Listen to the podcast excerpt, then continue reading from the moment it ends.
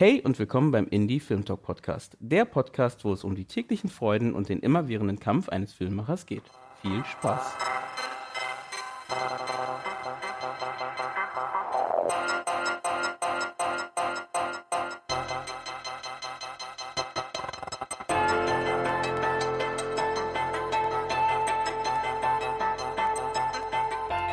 Danke, dass ihr eingeschaltet habt beim Indie Film Talk Podcast. Und heute sitze ich. Meldest du dich?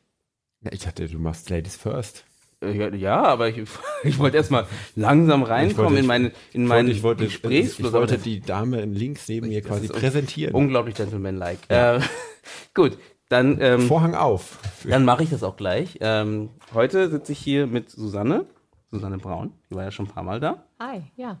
Ähm, ich wollte gleich dazu sagen, Susanne Braun werdet ihr jetzt wahrscheinlich öfter mal hören, weil ähm, sie macht mit bei dem Indie Film Talk Podcast als Sprecherin, Moderatorin ähm, und unglaublich ähm, interessante Stimme.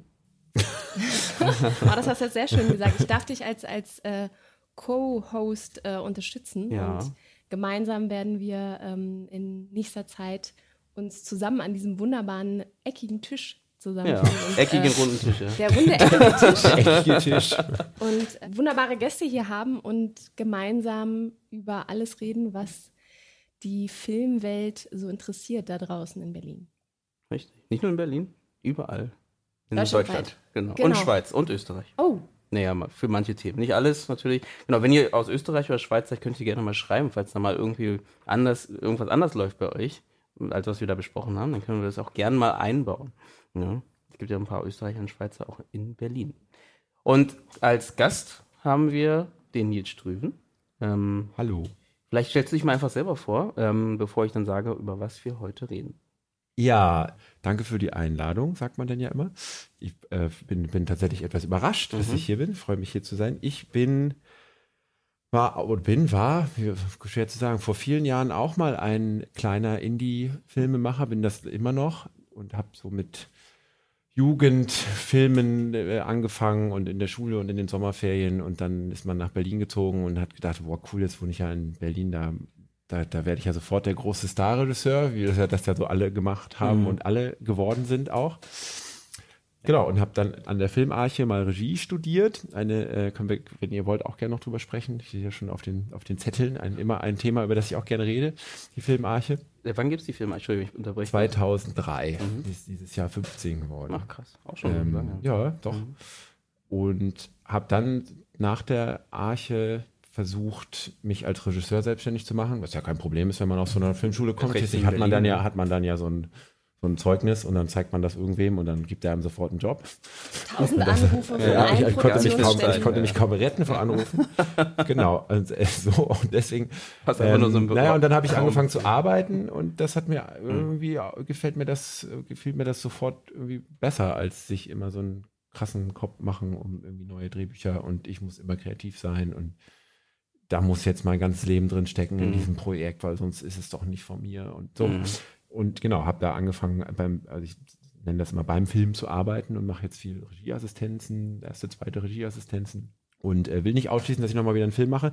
Und ich glaube, deswegen habt ihr mich eingeladen, habe ich während der Arche-Zeit angefangen, ein Komitee, die Arche ist ja ein, sozusagen ein sehr sozialistisches Konstrukt, also ein, ein linker Verein eigentlich, der sich ähm, selbst eine Schulstruktur gibt. Selbst organisiert, ne? Genau, selbst organisiert und die, die organisierenden Gremien nennen sich Komitees Mhm. und an der Arche fehlte, als ich da hinkam, ein Festivalkomitee, das Mhm. sich sowohl um die Einreichung der Filmfestivals, äh, der, der Filme kümmert, als auch darum, die Leute überhaupt ein bisschen zu beraten, was es überhaupt gibt oder im Vorfeld zu beraten, was vielleicht, weiß ich nicht, ey, mach doch vielleicht den dreistündigen Experimentalfilm vielleicht nicht machen, der Mhm. ist schwer auszuwerten oder sowas. Das hat irgendwie da gefehlt und mich hat das gewundert, weil ich eigentlich vor der Arche und auch so in den Jugendzeiten eigentlich immer ganz viel auf Filmfestivals war und das eigentlich auch mit das Coolste fand an, am Filmemachen, so dass man in Sommerferien so seine Filme macht und dann im Winter auf irgendwie so in so dunklen Räumen mit Leuten sitzt, die das auch gerne machen. Mhm. Und, ähm, das, genau, und, das, und deswegen haben wir angefangen, mit ein paar Kommilitonen das wieder aufzubauen in der Arche und haben da so ein, eine kleine ähm, äh, Selbsthilfegruppe für Filmfestivals gegründet. Und daraus ist dann ähm, weil immer mehr Leute darüber was wissen wollten oder das interessant fanden, irgendwann mal jemand auf mich zugekommen und hat gesagt, du willst du nicht äh, meinen Film äh, einreichen. Ich will das nicht selber machen, weil ich einfach keine Zeit dafür habe und ich bezahle dich dafür. Und ich dachte, ja, okay, mache ich jetzt mal. Und das, hm? ja. und Dummheit nicht geklappt. Ich, äh, ich bezahle dich dafür. Und ähm, ich war ganz äh, überrascht, habe das dann angefangen und das hat sich wie so ein Selbstläufer aber weiterentwickelt. Und seitdem ist das so ein, ein ganz, ganz, ganz netter Nebenjob, mm. den ich so immer mal nebenbei mache. Als Film, Filmemacher hat man ja irgendwie seine Saisonarbeit, im Sommer viel zu tun und im Winter wenig zu tun. Mm. Und deswegen bietet sich sowas eigentlich immer ganz gut an. Mm. Also ich glaube, jeder, jeder hat irgendwie, denke ich, jeder Berliner Filmmensch hat irgendwas, was er noch so nebenbei macht, wenn er Zeit hat, mm. was ihm mhm. auch ein bisschen Geld einbringt, aber was irgendwie mal zwei, drei, vier Monate ein, über Wasser hält. Ja, ja. Und bei mir ist es dieses Festival-Ding, was ich immer so drei, vier Tage im Monat mhm. mache, was aber sehr frei halt liegt. Genau. Professionalisieren das Ganze? Ist das eine Frage, ob mhm. ich das professionalisieren möchte? Ähm, also, tatsächlich eigentlich nicht. Ich mhm. habe also äh, ich habe wollte es nicht machen, weil einerseits ich mir immer so ein bisschen auf die Fahne geschrieben habe, das so klein zu halten, dass ich das, dass ich alle noch persönlich betreuen kann sozusagen. Und andererseits das nicht so viel Zeit einnehmen soll, dass ich äh, nicht hauptberuflich arbeiten könnte. Also ich will immer die Möglichkeit haben, so wie jetzt im Sommer, jetzt irgendwie heute gerade passiert, klingelt das Telefon halt irgendwie, ja, kannst du bis Mitte November mhm. arbeiten. Ab in zwei Wochen, dann weiß ich, okay, jetzt kann ich, jetzt arbeite ich ein bisschen vor mhm. äh, und habe dann auch, kann da sowas dann auch machen. Deswegen mhm. will ich das eigentlich nicht so groß machen, geschweige mhm. denn irgendwie Leute anstellen oder sowas. Von daher ist das eigentlich eher so ein also eher mit ein bisschen, bisschen größerer Freundeskreis, für den ich das eigentlich mittlerweile mache. Mhm. Es kann jeder kommen, und, aber meistens sind es halt eben doch Leute aus dem Arche-Kontext noch oder ja. darüber dann, die dann irgendwie bei mir landen. Mhm. Die Expertise, die äh, die Leute von der Filmarche bei dir angezapft haben, ist ja sicherlich nicht von ungefähr entstanden. Also ähm, ich weiß, mit deinem Kurzfilm Hardwork warst du relativ viel unterwegs auf verschiedenen Festivals. Ein sieben Minuten Musikhommage an Trente Möller mit einer eigenen oder eine, ja, oder eine, eine, Ich habe das immer ein Shortfilm ja, Inspired by Music genannt. Ah. Das, hatte, das, hatte, eher rechtliche Gründe, weil ich es nicht Musikvideo nennen durfte, weil ich dann die Lizenz für diese Musik nicht bekommen hätte. Da warst du ähm. relativ gut unterwegs und ähm, mhm. hattest dann äh, irgendwann deinen, ich weiß gar nicht, mittellang oder auch schon fast Langfilm mit Am Ende der Straße und warst da auch auf einigen Festivals unterwegs. In, inwiefern hat das sozusagen die Expertise bedient, die dann deine, deine Kollegen und Kolleginnen aufgegriffen haben? Hm, also bei Hardwork, das ist die Phase, wo ich das, wo man das so gesammelt hat, aber die, die meiste kam eigentlich, die, der Vorteil bei der Arche war, und ich ehrlich gesagt auch, warum ich das, äh, einer der Gründe, warum ich dieses Komitee aufmachen wollte, war, weil man sozusagen ja immer als Botschafter für die Filmarche auf Festivals gefahren ist mhm. und gesagt hat, hallo, hier, ich komme von der Arche, ich kümmere mich darum, und dann konnte man sich eigentlich fast immer akkreditieren. Und mhm. auf jedem Festival konntest du dich akkreditieren mhm. und konntest da hinfahren und hast dann sogar noch ein bisschen äh, Fahrgeldunterstützung bekommen. so hat man sich halt relativ schnell recht viele Festivals, vor allem in Deutschland, Deutschland natürlich angeguckt, cool. aber mhm.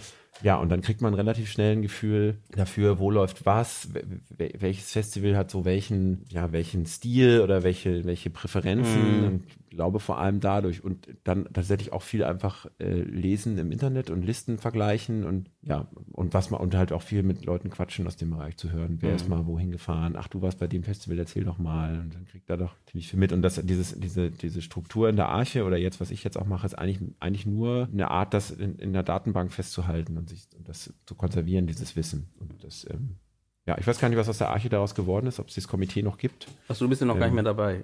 Also nee, also die, ähm, ähm, es ist ein, ein, Verein und man kann da so lange aktiv sein, wie man will, okay. aber ich, also sehe das da so ein bisschen wie eine, eine Schule, da geht man irgendwann rein und da geht man irgendwann auch wieder raus. Mhm. Das ist so eine natürliche Gang der Dinge. Mhm. Man bleibt dem irgendwie sehr verbunden, weil es so ein, ja, weil man das ja auch selber aufbaut und mhm. da nichts passiert, was man nicht selber macht. Ähm, also glaube ich, man ist da schon anders verbunden, als wenn man an der staatlichen Schule ist, behaupte mhm. ich. Aber genau, irgendwann hatte ich dann den Punkt auch, wo ich dachte, jetzt, jetzt bin ich da auch wieder raus. Ich bin mhm. jetzt eher da doch öfter nochmal als Dozent irgendwie dabei. Mhm. Unterrichte dann da und das ist eigentlich ganz schön, wenn man dann, also wir haben das ja früher auch gemacht, Leute zu fragen, die vor uns da in der Arche waren und jetzt irgendwie ah, okay. arbeiten, dann mhm. zu sagen, ey, kannst du nicht bei uns unterrichten? Mhm. Das macht man einerseits als selbst immer gerne, weil man das irgendwie freut sich, was freut, was zurückzugeben und als Studie ist das cool, weil man irgendwie gleich so auf einer ja, ja. Augenhöhe ist und das, das, passiert jetzt tatsächlich so einmal im Jahr. Mhm. Jetzt auch den, im Prinzip das, was wir heute besprechen, so als mhm. kleinen äh, Vortrag. Das hört, hört, ne? das, das kriegt ihr jetzt gerade zum Teil hier über den Podcast. Ja, genau. Ähm, super.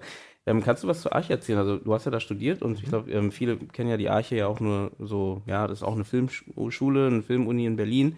Wie hast du denn deine Zeit da gefunden? Hast du es hast wirklich als Türöffner äh, in die Branche ähm, empfunden oder war das eher so, ja, danach musstest du selber viel machen, um darauf reinzukommen? Also das ist ja oft bei den privaten Schulen so, dass du halt äh, in Deutschland halt ähm, nicht so, man sieht es oft nicht als Türöffner im Filmbereich, mhm. weil meistens die Kontakte, die jetzt äh, zu den Fernsehanstalten zum Beispiel nicht so gegeben sind. Mhm. Das heißt, in der Regel muss man danach halt selber viel machen, um halt reinzukommen. Also klar, das muss man auch bei der HFF oder DFFB oder welche staatliche Uni auch immer, aber trotzdem hat man da so ein bisschen Vorschuss irgendwie mit dem man losgeht. Äh, ich, ich würde sagen, ja, es stimmt, da ist der, der, die Connection nicht so stark, aber ich würde auch sagen, dass das eigentlich der Punkt war, wes, weswegen man dann richtig gut in die Filmbranche reinstarten kann, weil ich finde, so, während ich da war, habe ich das nicht so gesehen, aber ich finde, im Nachhinein betrachtet war eigentlich der wichtigste Skill, den man an einer selbstorganisierten Schule lernt, dass man selbst was machen muss, damit mhm. irgendwas passiert. Und das äh, merke ich immer mehr, ist für dieses, irgendwie sind wir ja alle selbstständig, wenn man im Filmbereich arbeitet. Ähm, und das zu lernen, immer wieder initiativ an Leute ranzutreten und am Ball zu bleiben mhm. und sich selber zu motivieren und so, das war eigentlich, glaube ich, das Wichtigste, was ich da mitgenommen hast. Was ich da gelernt habe. Mhm. Ähm, und äh, von daher, man kommt dann nicht aus der Schule raus mit den ganzen Connections, obwohl doch, also der Vorteil an der Filmarche, oder sagen wir so, der große Nachteil an der Filmarche ist ja, dass ähm, der, der ihr immer nachgesagt wird, ist, dass man so wenig Geld hat, um zu drehen und dann so wenig gedreht wird. Mhm. Aber der große Vorteil ist, dass es ja eine Teilzeitschule ist, ähm, die auch darauf ausgelegt ist, weil alle Leute irgendwie nebenbei Geld verdienen müssen. Und mhm. deswegen machst du zwangsläufig während des Studiums schon ganz viele Projekte nebenbei und bist ganz viel an anderen Schulen unterwegs und hast ähm, zwar nicht diese unglaublich intensiven sechs Tage die Woche mhm. Seminare, mhm. kommst aber mal aus der Tür raus. So, mhm. das finde ich mindestens gleichwertig mhm. mit, mit so einer extrem krassen Theorieausbildung, mhm. die man an anderen Schulen bekommt. Ja gut, vielleicht hast du dann da wenigstens auch die Möglichkeit, wie du sagst, kommst du aus der Tür raus. Ne? Du hast ja vielleicht nochmal einen Blick in andere Schulen, in andere Systeme. Ne? Das hört man ja vielleicht von der DFFB oder von der, irgendwie der AFF, dass ja dann schon noch ein bisschen eingeschlossener ist und ein System ist und auch die Studenten vielleicht, die da abgehen, oft in eine mhm. Schule so ein bisschen fahren und die, die die Schule nicht äh, verfolgen, dann halt eher früher abgehen oft. Und ich weiß nicht, wie es heute ist, aber das war vorher mal so. Mhm. Und vielleicht hast du genau das, was du meinst. Du hast einen Blick unter, in verschiedene äh, Schulen und kannst da vielleicht ein bisschen mehr. Also musst du auch machen, weil ich glaube, wenn, wenn du nur die Projekte machst, die an deiner eigenen Schule, speziell an der Arche passieren, dann wird das relativ einseitig. Mhm. Das heißt nicht, dass die Filme einseitig sind, aber dann hast du immer mit dem gleichen Kreis an Leuten zu tun und auch nicht, wirst nicht ausgelastet mhm. sein. So. Und ähm, das sehe ich heute eigentlich als großen Vorteil mhm. dieses, dieser Struktur mhm. Archestruktur. Kannst du von der Archestruktur noch mal ein bisschen erzählen? Das heißt immer selbst organisiert, aber was genau wird alles selbst organisiert und wie sieht das im mhm. Alltag des jeweiligen Studenten aus oder der die, Studentin? Die Filmarche ist ja offiziell ein Verein, äh, ein, ich glaube auch ein, oder ich weiß, ein gemeinnütziger Verein zur Erwachsenenbildung, glaube ich, heißt es offiziell. Und ist, das ist immer so ein Streitthema. Einerseits also ein wichtiger Punkt ist sozusagen die, ein Netzwerk an Leuten, die selber gerne Filme machen und einfach was dazulernen wollen. Mhm. Und genauso wichtig ist eben auch diese Schulstruktur. Und da, dazwischen pendelt das immer so hin und her. Und ich finde, mal, mal, ist es, mal ist es mehr ein Netzwerk, mal ist es mehr eine Schule. Ähm, es hat auch viel damit zu tun, wie gerade die Jahrgänge so drauf sind, die gerade an der, an der, an der Arche sind. Und ansonsten ist sie eigentlich recht klassisch aufgebaut. Also es gibt verschiedene Studiengänge, mhm. also so Produktion, Drehbuch, Montage. Jetzt mhm. seit kurzem gibt es auch, ähm, oder seit kurzem gar nicht, also seit drei, vier Jahren, glaube ich, gibt es jetzt Dokumentarfilmregie als mhm. eigenen mhm. Studiengang.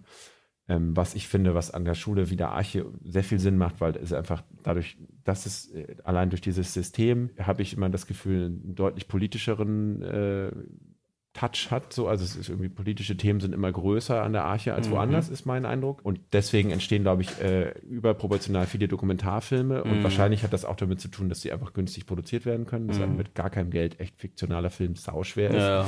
Ähm, genau, und also deswegen passt das da besonders gut hin, Dokumentarfilmregie. Und genau, man macht seinen, ansonsten ist es, äh, man studiert drei Jahre Grundstudium, dann hängt man ein Jahr dran äh, und macht so ein Masterjahr, so war das bei mir zumindest damals, und macht jedes Jahr so ein, ein äh, als sozusagen als Jahresarbeit macht man einen Film und der wird dann, äh, also es gibt dann keine, keine Profs oder so wie an, einer, wie an einer staatlichen Uni, die dann irgendwie dann eine Note drauf geben, sondern es gibt dann das Kollektiv der, der Archis, die dann da sitzen, mhm. einen Film gucken und den halt bis aufs letzte Haar auseinandernehmen. Auch konstruktiv auseinandernehmen, mhm. das muss ich auch sagen, das habe ich da auch echt gelernt gut zu feedbacken, aber auch konstruktiv zu feedbacken. ja, und, äh, und vor allem mit, mit, einem, mit einem Kollektiv zu arbeiten. Also dieses, dieses, diesen Grundskill eines Filmsets, mm. immer mit neuen Leuten und das finde ich, das habe ich da auch irgendwie so nebenbei gelernt. Mm. So, das auch, also ich finde, ich, ich glaube, es gibt wenig Bereiche, in denen so eine Struktur so viel Sinn macht wie im Film, mm. würde ich sagen. Ja, ich, also ich habe das eigentlich nie, nie bereut, da hingegangen zu sein. Weil das den, den, den die Folge hatte, als ich da rauskam, hatte ich schon eine ganze Menge Drehs gemacht, konnte relativ schnell auch Geld verdienen mhm. mit den Sachen, die man im Studium noch so nebenbei geübt hat. Ähm, und ich glaube, das ist sonst eher nicht so und hat mhm. bei mir sogar dazu geführt, dass ich mich jetzt eigentlich ganz wohl fühle, mhm. was ich jetzt mache. Und äh, ja. So. Das soll ja eigentlich eine Hochschule machen, Richtig, einen ja. für den Job, den man später macht, vorbereiten sozusagen. Ja. Das heißt, du hast in der Zeit, wo du noch an der Filmarche warst, mit angekurbelt, dass es den Bereich für die Festivaleinreichung gibt und Festivalberatung. Also wir haben das immer genau, das ist tatsächlich so ein das Problem an der, an, der, an der Selbstorganisation ist ja, dass du niemanden bezahlen kannst, der da sitzt und die Einreichung macht. Deswegen war das immer eine, eine Anlaufstelle, wo mhm. Leute hinkommen konnten und sagen konnten, hallo, ich habe den Film gemacht. Und dann geht man im Kollektiv äh, sozusagen diese Datenbank durch und sagt, guck mal, den, den, den, den, den, aber die Einreichung musst du selber machen. Das ist was, was tatsächlich staatliche Schulen äh, einen Vorteil haben, weil die sich einfach diese Stellen leisten können. Mhm. An den, äh, also an den, ja, gibt es einfach Leute, die das machen ja, dafür. Umso mehr äh, hat sich, oder wahrscheinlich ist das einer der Gründe, warum dann Leute irgendwann auch zu mir gekommen sind und gesagt haben, hier, du kennst dich doch damit aus, willst du das nicht für mich machen? Mhm. Weil es dann da halt fehlte. Ja, klar. Und inwiefern ist der Schritt bei der Festivalberatung, da kommt Student XY und sagt, ich habe hier so einen 45 Minüter, der heißt Alexandra und es ist ein Drama. Ja, genau. äh, es geht um eine junge Frau, die läuft durch Hamburg die ganze Zeit und äh, hat mehrere Krisen hinter sich. Es gibt kein Happy End. Wo, also, sie hat auch nur ein Bein. Damit, damit was, verarbeitet was die Regisseurin übrigens ihr eigenes Trauma. Genau. Sie hat was, nämlich nur ein Bein. Was, was passiert, was passiert ja. dann als nächstes? Ja wenn da jemand in eine Beratung kommt und sagt, ich habe den Film gemacht? Genau. Na, das wäre ja jetzt der Fall, ähm, du hast den Film schon fertig und denkst dann das erste Mal an die Auswertung. Eigentlich ist die äh, Idee ja, dass man sozusagen schon regelmäßig mhm. veranstaltet, das haben wir dann in der Arche auch immer angeschoben, zu versuchen, so regelmäßig sowas, so, so Workshops zu machen oder Veranstaltungen zu machen, wo man den Leuten dann auch mal sagt, du, 45 Minuten mhm. ist eher eine Kacklänge und äh, Drama ist jetzt auch nicht so das Beste, mhm. um es auszuwerten. Heißt nicht, dass du das nicht machen sollst, aber seid ihr zumindest dessen bewusst, dass das ein bisschen, bisschen Startschwierigkeiten mhm. schon mal per se mitbekommt. Mhm. Genau, und dann, sagen wir, der nächste Schritt ist dann, wenn der Film fertig ist und die Leute auf einen zukommen, ja, würde man einfach, äh, also wir haben das immer so auf, wir haben es damals immer so aufgeteilt, dass äh, jeder sich um einen bestimmten Bereich von Festivals kümmert. Ähm, wenn jemand sich in der Nische besonders auskennt, es gibt ja zum Beispiel unglaublich viele Queer-Festivals mhm. und es mhm. gibt auch eine große Queer-Szene an der Arche einfach, Leute, die sich damit auskennen. Und dann hat man das eben entsprechend aufgeteilt und kann dann, äh, oder jemand, der auf einem Festival war, kann natürlich mehr zu dem Festival sagen, als mhm. jemand, der nicht da war. So, ähm, und dann gibt ihr Empfehlungen, ja. also gibt man Empfehlungen ja. raus und kann und dann kann auch äh, Sachen, also auch Sachen ansprechen wie ist das jetzt ein Erstjahresfilm und die Leute wollen einfach nur mal aus Spaß mal gucken, ob der überhaupt irgendwo läuft mhm. und freuen sich, wenn der irgendwie auf ein paar Festivals läuft und gut ist. Ja, Oder ist das wirklich, ist das wirklich, äh, ich habe das ganze Ding nur dafür gemacht, damit er auf irgendeinem Festival läuft und ich will die krasse Premiere bei irgendeinem Festival mhm. haben also das, da fängt schon so unterschiedliche Strategien an. Das entwirft man dann mit den Leuten zusammen. Mhm. Oder auch, wie viel Geld hast du eigentlich über? Hast du irgendwie 3000 Euro eingeparkt in deine, in deiner Produktionskasse mhm. dafür und kannst dir jetzt irgendwie 1000 Einreichgebühren leisten mhm. oder hast, oder machst du das alles privat und hast einen 400 Euro Job so? Und das, ich glaube, es gibt für jeden ist da was dabei, aber man muss es halt vorher besprechen. Mhm. Am besten schon bevor Picture Log und äh am besten schon, äh, also eigentlich in der ersten in der Logline kann man das mhm. schon irgendwie mit bedenken. So, also, also ich finde es interessant, weil du es sagst, weil äh, ich hatte ja zum Beispiel letztes Mal mit äh, Adi Wojcik geredet der hat äh, zumindest im Gespräch habe ich das Gefühl, dass er schon sich sehr früh Gedanken macht, also ist ein Regisseur, mhm. der sich sehr früh Gedanken macht über, wo er seinen Film laufen lassen möchte. Mhm. Und ich habe das Gefühl, das machen viele nicht, also dass man halt ganz klar weiß, okay, ähm, den Film, den ich hier produziere, wenn ich ihn da, wie du genau wie du sagst, wenn ich ihn bei den Oscars laufen möchte, was muss ich dafür tun? Ja. Wie muss der Film gestaltet sein, damit die, damit er da läuft? Ne? Ich mache jetzt keinen Genrefilm, wenn ich weiß, ich möchte zu den Oscars, oder dann muss er halt vielleicht ein bisschen mehr in diese äh, ähm, vielleicht dramatischere Richtung oder auf jeden Fall äh, sozial interessanter vielleicht irgendwie so in diese Richtung gehen. Also das Gefühl, historische Themen laufen zum Beispiel, ja. So, ne? also, deutsche Filme, was über Nazis, ja, machen, Leute was über Nazis machen, läuft das ja, immer genau, gut. Ne? Aber das ist genau, das heißt, dass man sich da schon Gedanken macht und das hat er glaube ich, für sich ganz gut ähm, herausgeklügelt. Äh, ich meine, bei ihm hat es auch geschafft, sein, ich glaube, letzter Kurzfilm lief nicht bei den Oscars, aber war schon vornominiert in dieser mhm. Vornominierungsphase. Und dann der nächste, der aktuelle, ist jetzt auch schon wieder so in diese, geht in diese Richtung Also läuft jetzt auf einem ähm, amerikanischen äh, Shortfilm, äh, wie heißt der? New York Shortfilms oder so Festival. Eine Million.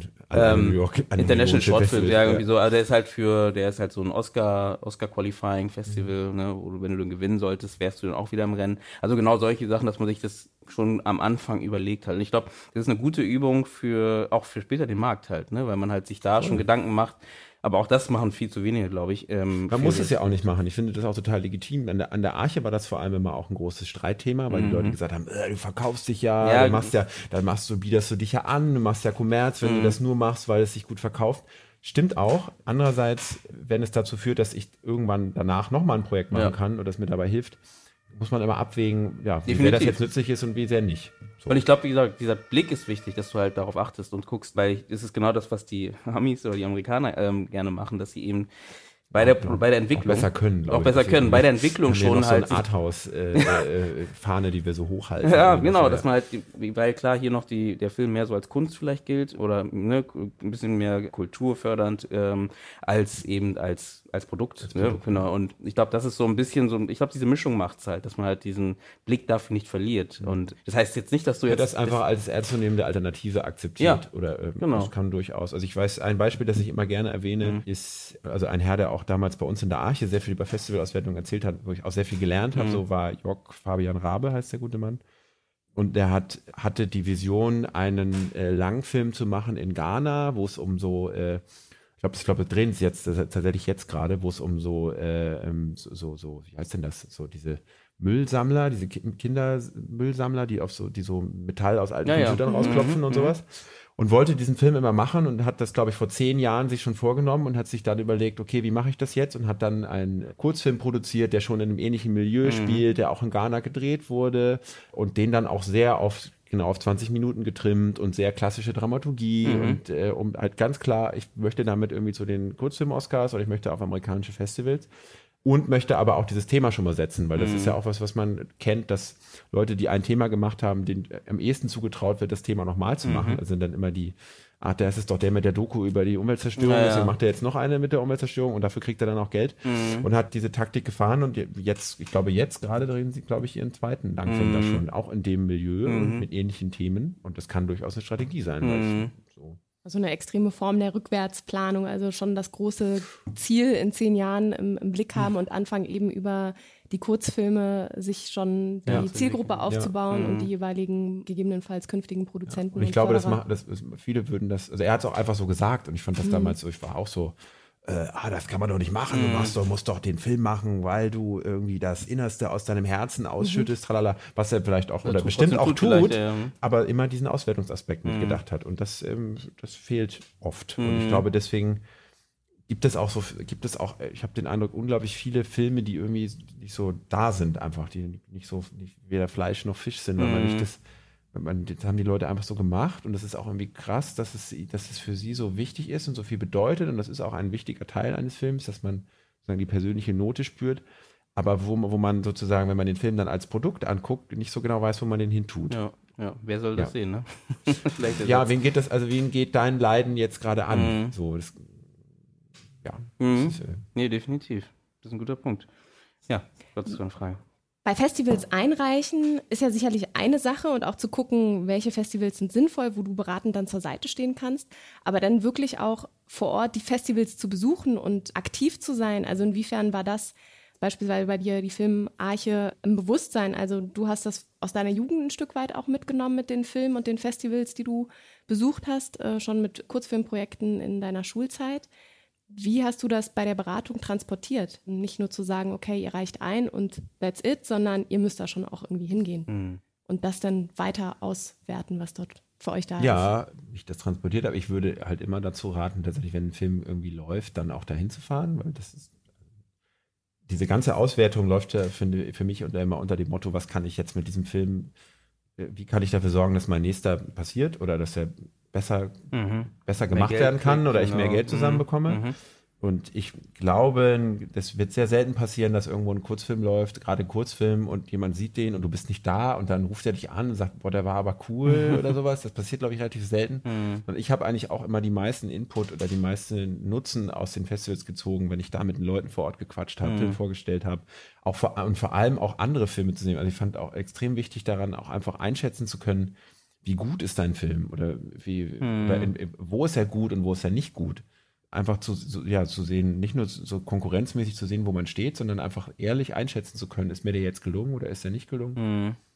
Das, wenn du den immer nur in der Uni, in der Uni sind immer eh alle, ah, finde ich total toll und das ist ja total krass, wie du den gemacht hast und da kennen auch alle immer den Hintergrund und haben die Geschichte schon zehnmal mhm. gelesen, aber da triffst du halt äh, zum ersten Mal und wahrscheinlich oft auch einzigen Mal auf Leute, die damit nichts zu tun haben, die dir weder positiv noch negativ von vornherein gegenüberstehen ähm, und hast ehrliche ehrliche Rückmeldungen. Gerade ich glaub, bei das Festivals, ist wirklich, wo, wirklich sehr wertvoll. Gerade bei Festivals, wo du Fachpublikum und halt Publikum von der jeweiligen Stadt Genau, hast. und das nochmal mhm. dazu. Also oft ist es ja auch so, dass sich viele Festivals oder viele Filme, habe ich immer das Gefühl, werden gemacht, damit sich andere Filmemacher die angucken. Also das normale Publikum sieht die gar nicht. ja. Also guckt so ein, selbst auf der Berlinale, obwohl da geht es eigentlich, mhm. aber das kriegen die ganz gut hin. Aber äh, auf vielen Festivals sitzen dann drei Viertel Filmemacher im Publikum und ja, dann ist natürlich auch so ein Feedback immer relativ schwierig oder man fragt sich, wofür macht man das? Mhm. Für wen macht man diese Filme eigentlich? Da sind dann tatsächlich so entweder so Festivals wie die Berlinale, weil das können sie tatsächlich ganz gut, äh, da auch viel Publikum reinzuholen. Mhm. Aber auch Festivals auf einem ganz kleinen Dorf, wo dann wirklich Mutti kommt, weil sie in der Zeitung morgens gelesen hat, dass ein Festival in der Stadt ist und sich das anguckt. Das ist doch toll. Also mhm. Doch ein die schönes, ehrlichsten Besucher ja. die ehrlichsten, genau. Ja, und Feedback aus dieser ganzen Masse an Feedbacks, das man da bekommt, kriegt man so, ein, so eine Mitte raus, die man, die vielleicht so, die vielleicht dann stimmt mhm. oder so. Ja. Da würde ich auch kurz fragen, was du von der, also es gibt ja noch immer, immer noch auf der anderen Seite zum Beispiel, dass man sagt, man reicht gar nicht bei Festivals ein und lädt sofort hoch ne, bei Vimeo oder wie auch immer. Auch die Kultur ist hier nicht so gegeben wie in anderen Ländern. Aber dass man sagt, man lädt hoch und kriegt halt das Feedback von einer Masse von Leuten, die sich den angucken, die halt nichts, also die meistens sogar vielleicht sogar wirklich Film, Film nicht filmaffin sind und einfach nur, ach, da ist ein neuer Kurzfilm, gucke ich mir mal an oder so. Mhm. Also einfach vielleicht vom, vom Plakat oder wie auch immer davon angesprochen wurden und sie angucken. Ist das Feedback nicht vielleicht sogar besser also, weil es einfach nicht Filmemacher sind, die halt alle, nicht alle, ja. die tausend Filme schon gesehen haben und äh, dann halt daran gehen und so, naja, das ist ja genauso wie der Film oder es ist ähnlich in diese Richtung. Ich glaube, die Frage ist tatsächlich, wo, wo du, wo du hin willst auf lange Sicht. Wenn mhm. du sagst, du möchtest gern Arthouse-Film machen und möchtest dem ein Kinopublikum zeigen, dann solltest du das, solltest du, finde ich, ein Festival wählen, ja. wo du, wo du ein Kinopublikum hast, das ja. sich den Film anguckt. Okay weil du dann Leute treffen wirst, die dir helfen, wieder in dem Bereich was zu produzieren, mhm. weil du einfach in dieser Blase dann drin bist wenn du so, sowas wie, wenn du einen Film, also ich habe zum Beispiel einen Bekannten, der produziert gezielt seine Filme auf dieses Vimeo Staff Pick. Ja, ja, zum Beispiel. Also so genau. diese ganz, diese mhm. krasse Vimeo-Ästhetik mhm. einfach anzunehmen und zu sagen, ich mache in dem Bereich Filme. Funktioniert auch super, weil, weil der sagt, also ich möchte hauptsächlich, äh, ich möchte einfach Geld verdienen mit Filme machen. Mhm und suche mir damit meine Kundschaft. Und dem ist es nicht so wichtig, dass das das kleine Autorspublikum sieht, auch, aber sagt dann eher, ich habe jetzt einen Film fertig, ich packe ihn sofort auf Vimeo, mhm. anstatt zu sagen, ich tue den jetzt zwei Jahre in die Schublade, damit ich die Premieren, äh, ja, Weltpremiere nicht Ab, kaputt schieße. Genau. Und das macht er, weil er sagt, ich finde darüber einfach Kunden. Mhm. So, und das ist dann auch, ist auch okay. Mhm. So, also da ist dann Film wieder vielleicht mehr Ware oder so oder mhm. bedient eine andere Ästhetik. Mhm. Ja, auch das, ja, man glaube ich für ein Straight to Vimeo wahrscheinlich anders produziert als für die Leinwand okay. oder anders schneidet oder einen anderen Rhythmus mhm. so hat. Gibt es Festivals, die eigentlich direkt nur für Kurzfilme oder Filme gemacht sind, die eigentlich schon online sind? Weil eigentlich das große No-Go ist ja immer, sobald dein Film online, online ist, hast, hast du eigentlich äh, bei den Festivals erstmal, da kannst du zu Hause bleiben. Also ich glaube, es gibt keine, die speziell dafür sind oder wüsste ich jetzt nicht, wenig, weil der man ja immer noch ein bisschen den Anspruch hat, da was Neues zu sehen. Mhm. Also es gibt ja so, ich würde immer empfehlen, so eine Festivalauswertung nicht sofort mit der, mit der Gießkanne irgendwie äh, sofort ganz, ganz viel und jedes Festival zu beschicken, sondern sich so ein bisschen rauszusuchen, das mache ich im ersten Jahr, das mache ich im zweiten Jahr und im dritten Jahr mache ich vielleicht noch eine Online-Auswertung oder sowas. Ähm, und da gibt es schon Festivals, wo ich sagen würde, je kleiner die werden, dass man dann nicht ewig wartet, um den Film irgendwann online zu stellen, gerade wenn man ein Thema hat, was irgendwie relevant ist. Ja, stimmt, man verliert ja auch das Thema so ein bisschen, ne? Wenn es dann. Genau, also ich hatte jetzt gerade zum Beispiel hat ähm, ein, ein Dokumentarfilm, in dem es um den G20-Gipfel geht. Mhm. da, also da ist es absolut, kann es absolut eine richtige Entscheidung sein, zu sagen, ich bringe den sofort ins Kino Mhm. oder versuche den oder mache eine selbstorganisierte Kinotour, anstatt jetzt irgendwie ein Jahr lang zu warten, bis der irgendwo auf dem passenden Festival seine Weltpremiere Ja, ja, hat. klar. Mhm. Weil dann oft das Thema einfach durch ist. Ich hab, es gibt, glaube ich, so, gab es wahrscheinlich schon immer, mir fällt das nur seit ein paar Jahren so auf, es gibt immer so Themenwellen, wenn Mhm. irgendwie ein Ereignis passiert ist, Fukushima, ein Jahr später kommen ganz viele Fukushima-Filme, äh, arabischer Frühling, dann kommen ganz viele Ja. äh, arabische Frühlingsfilme, Früh Flüchtlingskrise, kommen ganz viele Flüchtlingskrisefilme. So, wenn man sozusagen einen Diskurs mitnehmen möchte, kann das durchaus eine, eine Strategie sein, zu sagen, ich möchte den schnell vielen Leuten zeigen. Mhm. Weil auf dem Festival, sind wir ehrlich, da gucken den, gibt es ja in der Regel drei Vorstellungen, da gucken den vielleicht 300 Leute, wenn es gut läuft Mhm. und dann dauert es erstmal wieder, bis er wieder woanders Ja, läuft. ja, ja. Nee, definitiv. Wie ist es eigentlich mit, vorhin hatten wir die Rede vom mittellangen Film und natürlich Spielfilme ist klar, aber gibt es, äh, gibt es eine Sekundenanzahl oder eine Minutenanzahl, wo das. Einreichen keinen Sinn mehr macht? Oder Keinen Sinn macht, macht Sinn gibt macht es das nicht? immer. Okay, 15 Minuten und 22 Sekunden. 30, 30 Nee, eher, Sekunden. also eher, am am schlechtesten, glaube ich, für eine Auswertung ist eher sowas wie 46 Minuten oder sowas. hab Weil ich das ist so gemacht. ganz, ja, ich habe es ja auch gemacht. weiß, ich, dass da wirklich nicht viel gibt. Ja. Und ich frage mich, warum das so ist. Ich glaube, das ist auch eher ein europäisches Ding. Ich weiß nicht, ob das noch ein, ein Überbleibsel aus Fernsehsendeplatzlängenzeiten ist oder sowas. Aber es gibt de facto einfach wirklich viele Festivals, die sagen Kurzfilme bis 20 Minuten, oft auch 30 Minuten. Das ist schon, also 30 Minuten kriegt man noch relativ gut ausgewertet. Und dann aber ein Loch haben und dann sagen, ab 60 fangen wir, fangen wir wieder an oder ab noch mehr, 75 oder sowas. Und das führt, das führt dazu, dass viele Leute entweder, also wenn man es wenn man es nicht genau vorher einplant, dass, dass Filmemacher entweder ihre Filme zu, total lang ziehen und das merkt man im Kino oft, dass da Filme sind, die sind nach 40 Minuten zu Ende und dann werden die aber auf 70 Minuten gestreckt. Ja. Oder dass Leute die Sachen ganz, ganz schnell erzählen müssen. Mhm. Und dann, gerade wenn es so, es gerade wenn so, ich finde es immer ganz, ganz, oder oft merkwürdig, wenn man in so einen 20 Minuten so eine Langfilmdramaturgie reinbaut mit, Mhm. mit so einen klassischen Wendepunkten und sowas und dann immer das Gefühl, da, da war jetzt einfach nicht genug Zeit, um Mhm. ich habe jetzt eine Minute diese Figur mal beim Kochen zugeguckt. Jetzt habe ich noch nicht eine wirkliche Einführung bekommen, aber jetzt muss halt der zweite Wendepunkt, äh, der Ja, erste okay. Wendepunkt kommen. Mhm. Und das hat, ist, glaube ich, eine Folge von dieser komischen, von diesen komischen Längenregelungen. Und das ist irgendwie, weiß nicht, ich glaube, das weicht langsam auf. Vermutlich, weil Fernsehen nicht mehr so eine Bedeutung hat. Internet. Aber ähm, ich, also ich würde immer empfehlen, gerade bei Fiktionalen, sich wirklich gut zu überlegen, ob man das über 30 Minuten machen will. Weil dieser Prozess oft auch produktiv ist, nochmal zu sagen, ist, muss das wirklich so lang sein oder kürzt, kürzt man es runter? Ich finde, ganz oft, gerade bei Studentenfilmen, denkt man, das, das war jetzt zu viel, das ist zu Mhm. lang, das muss nicht auserzählt werden, weil man unsicher ist und das dann lieber nochmal erzählt, falls es keiner checkt. Und bei Dokumentarfilmen äh, ist es, glaube ich, nicht ganz so schlimm, aber auch da ist es, ist es eine Überlegung, äh, weil auch die oft dazu neigen, zu lang zu, zu sein, ähm, sich unter 30 oder über 60 aufzuhalten. Aber, Mhm. ähm, genau. Aber auch hier wieder wahrscheinlich Recherche, ne? Also wenn du weißt, okay, ich möchte auf diese Festivals, dann wäre es ja nicht schlecht, Voll, also da, kannst du, das, da wirst du relativ schnell drauf stoßen, Mhm. dass das äh, eine schwierige Länge ist. Mhm. Okay, ich habe jetzt gerade noch weiter in die andere Richtung gedacht. Also wirklich, wenn es um ganz, ganz kleine Clips fast schon gehen, irgendwas zwischen drei und sieben Minuten.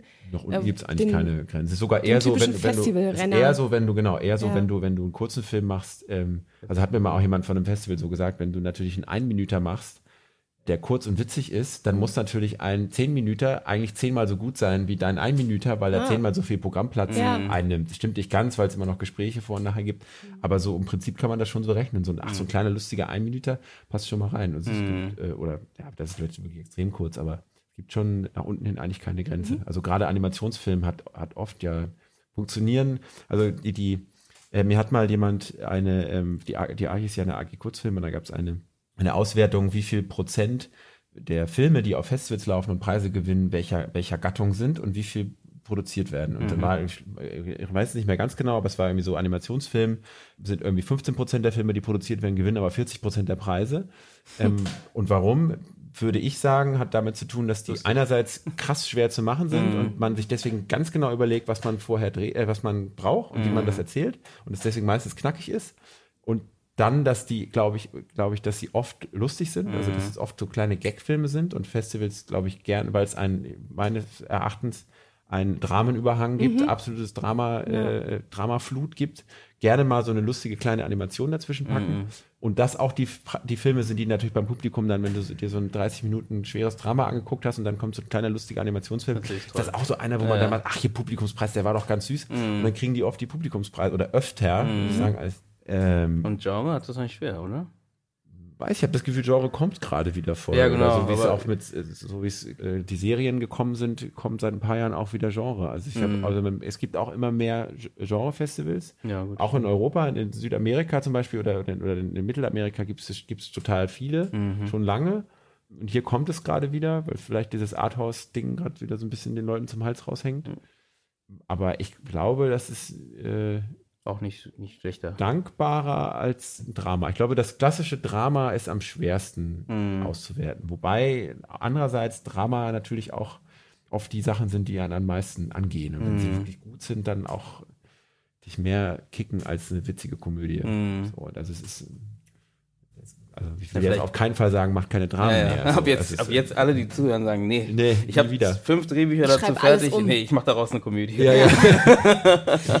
Was ich aber auch spannend finde oder meine, die, die Entwicklung zu sehen auf Festivals, weil du auch gerade sagtest, die Filmarche, die hat äh, jetzt seit ein paar Jahren den äh, Dokumentarregie, Dokumentarfilmregie, ja. Dokumentarfilmregie-Studiengang und habe das Gefühl, dass auf einmal die Kurzdokumentation auch viel eher wieder an den Festivals gewollt wird oder gerade jetzt überhaupt einen Platz findet. Also vorher war das immer, äh, also dass sie überhaupt einen eigenen Platz bekommt, meine ich, war äh, eher mal weniger der Fall und bekommt jetzt so einen Aufschwung. Also sozusagen dem Drama entgegengesetzt gibt es auf einmal auch die, äh, klar, den Dokumentarfilm, der nicht immer irgendwas Schweres, 90-minütiges, zweistündiges sein muss, sondern tatsächlich auch einen Kurzfilmblock füllen kann, wo, wo man nur Kurzdokumentation hat zwischen 7 und 15 Ja, Minuten. aber kann ich, weiß ich nicht, kann gut sein. Ist jetzt einfach sein. mal so ich, in den Raum ich würde, ich.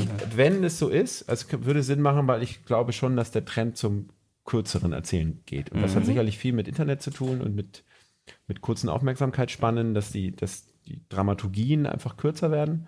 Das wäre nur folgerichtig, wenn das auch auf Dokumentarfilme so trifft und die kürzer werden. Und ich glaube auch, Doku- Dokumentarfilm hat ja allgemein einen Aufschwung gekriegt durch diese sehr cineastischen Dokumentarfilme, die ja in den letzten Jahren halt nochmal, ich meine, Big Fish zum die Beispiel. ganzen oder- Reisedokumentationen, äh, ja alles weit. viel, ja, ist so alles ähm, viel cineastischer geworden, viel mehr, also, oder? Also, Ja, also ich finde, man könnte auch jetzt gegen, im Gegenargument die ganzen, den Serienboom jetzt so ein bisschen als Gegenargument nehmen, der ja ein Fiktionalboom ist Mhm. sozusagen. Also wahrscheinlich wird einfach mehr produziert. Mhm. Das könnte man mal sehr interessant, mal so ein Festival Ja. wie Leipzig oder sowas zu fragen, was jetzt so das, das große Dokumentarfilmfestival ist in Deutschland. Mhm. Ob sich die Längen verändert haben, Die ob Einreichzahlen. die Einreichzahlen steigen immer, das, Ach das so. weiß, das ist so, das Aha. weiß man. Mhm. Also die haben astronomische, ich weiß gar nicht, wer diese ganzen Filme alle produziert. also so Festivals wie, wie Leipzig, die haben, ähm, sagen, kommunizieren sie auch so, oder das Interfilm, weißt du ja auch, haben äh, locker in den zwischen 5.000 und 10.000 Einreichungen in, diesen, in so einer Größenordnung. So. Mhm.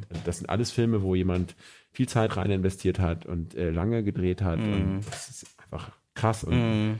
Krass. eine, ein Grund mehr, warum man, glaube ich, sowas wie Festivals braucht ähm, und warum es auch immer mehr Festivals gibt, weil ich glaube, viele Leute sich äh, oder die meisten Leute sich nicht anders zu helfen wissen als, also Festivals sind ja so eine Art Filtersystem, die sozusagen für mich schon mal so eine Filterarbeit machen. Wenn ich als Journalist oder als Produzent oder was auch immer auf ein Festival gehe, erwarte ich, dass da jemand ähm, nach bestem Wissen und Gewissen irgendwie aus diesen tausend Millionen Einreichungen das Beste aussortiert hat und ich gucke mir das jetzt an. Und dafür zahle ich auch Geld oder zahle eine Akkreditierung. Und Ich glaube, dass es so viele Festivals gibt, ist eine Reaktion auch darauf, dass es so unglaublich viele Filme gibt. Andererseits ist es aber auch dadurch durchaus immer normaler, dass man, äh, also ich sehe das so, wenn ich selber für Leute Filme einreiche, eine, eine extrem gute Quote ist sowas wie 1 zu 15, also eine, eine Annahme auf 15 Einreichungen, aber normal ist eigentlich sowas wie 1 zu 30, 1 zu 50. Also das, ist heißt, du machst 50 Einreichungen, genau.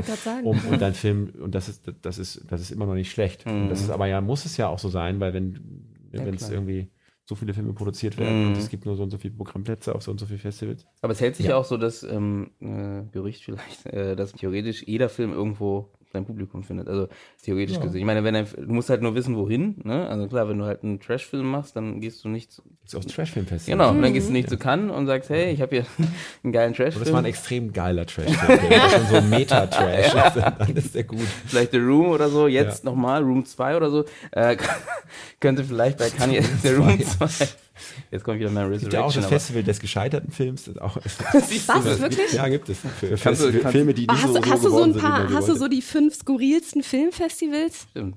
Ich war mal auf dem Pornfilmfestival, das ist ziemlich da das ist lustig, sogar? ja, das mhm. ist, das ist ziemlich witzig. wo ist ich glaube, ich war auch mal auf, ich war auch mal auf dem Trashfilmfestival. Mhm. Skurril war, also es gibt halt wirklich, es gibt viele sehr spezielle Festivals, wo man sich fragt, Wer, hat die, wer hat die ins Leben wer gerufen? produziert dafür Filme? Mhm. Äh, also es, du weißt es ja gar nicht so, aber es gibt un unglaublich viele Tanzfilmfestivals zum mhm. Beispiel. Ähm, es gibt äh, sehr viele Fußballfilmfestivals, wo okay. es dann nur Filme gibt, wo es um Fußball geht. Mhm. Ähm, meine es gibt kulinarische Filmfestivals, es gibt alles Mögliche. Es, ja. gibt, äh, es gibt auch ganz viele Bergfilmfestivals, gerade in, natürlich in Österreich und der Schweiz gibt es ganz viele, mhm. wo es um Berge geht. Es gibt für jede gibt's Nische. Gibt im Norden dann auch so das Äquivalent mit Flachlandfilmfestival? Ja. Das Deichfilmfestival. Deich gibt es doch nicht, weil es muss ein Deich im Film Wirklich? Dann weiß ich nicht. Also, könnte, ich glaube, das, da gibt es doch was, da können wir doch was machen. Der Deich muss Aber es gibt, wo wir da gerade beim Thema sind, also jeder Film findet sein Publikum, ja, mhm. äh, ich denke schon. Und da geht es halt dann in Richtung, wie, äh, wenn man bewusst auf eine Nische hin produziert mhm. und sagt, ich, äh, also hatte ich ja schon erwähnt, eine wirklich große Nische ist, sind, sind queere Themen mhm. einfach, wo es extrem viele Festivals und gute und große Festivals auch gibt oder Umweltthemen sind ein großes mhm. Thema, Menschenrechtsthemen mhm. gibt es unglaublich viele Festivals.